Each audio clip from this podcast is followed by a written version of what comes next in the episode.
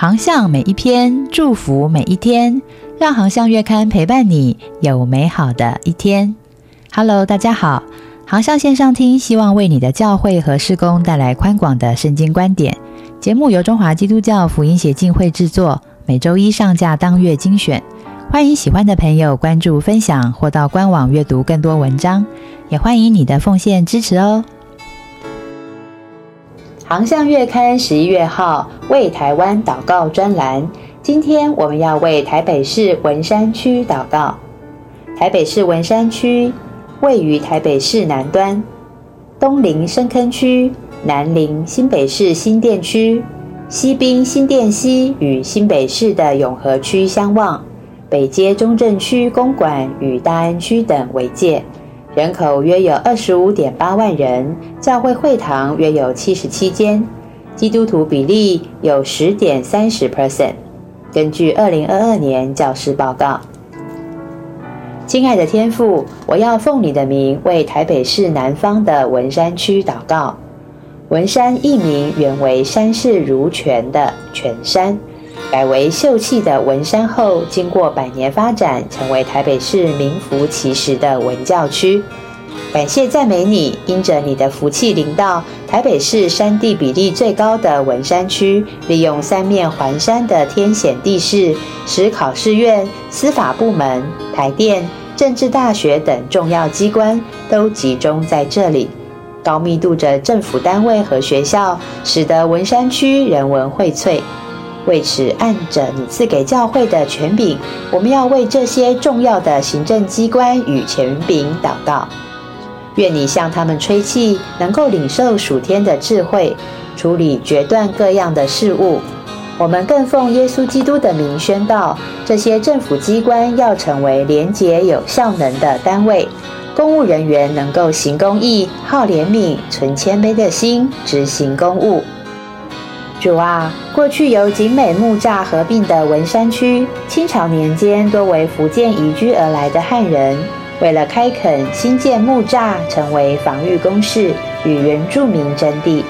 为了争取水源，开凿了柳公圳，流经文山区的灌溉木建水桥，尾端就是景美。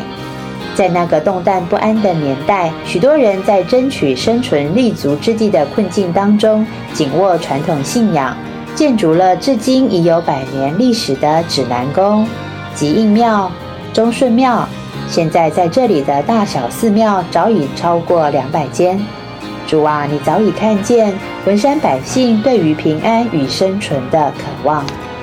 一百四十年前，马街在新店的山溪旁遇见了一位木栅的茶农。后来来到猫空山区，带领许多的茶农卸下生命的重担。感谢你，初代的茶农信徒还能够独立的建造教会。到今天，依然有许多的茶农后代紧紧的跟随你。而茶农建立教会的时候，其中有一位会友，便是一代茶师张乃妙。感谢上帝，许多猫空茶农的后代在承接传统农产的技艺与信仰的道路上为主发光，让文山木栅先后享有文山包种茶与台湾铁观音的茶香盛名。现在文山区的基督教会不仅有历史悠久的教会，更有超大型数千人齐聚的聚会山庄。哈利路亚！感谢你赐下百人追赶千人的福气。恳求上帝为了众教会注入创新的思维，好带出转化与合一的影响力。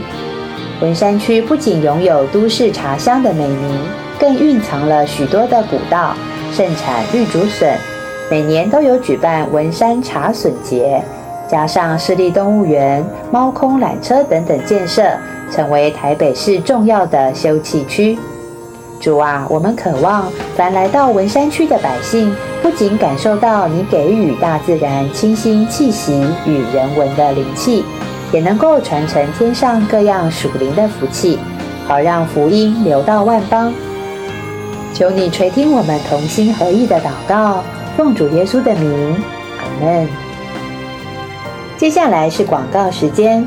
为台湾祷告计划已经开始喽！集众人之力完成台湾三百六十八个乡镇市区的祷告影片，预计到二零二四年要完成二十五支，到目前十月底已经完成十八支喽。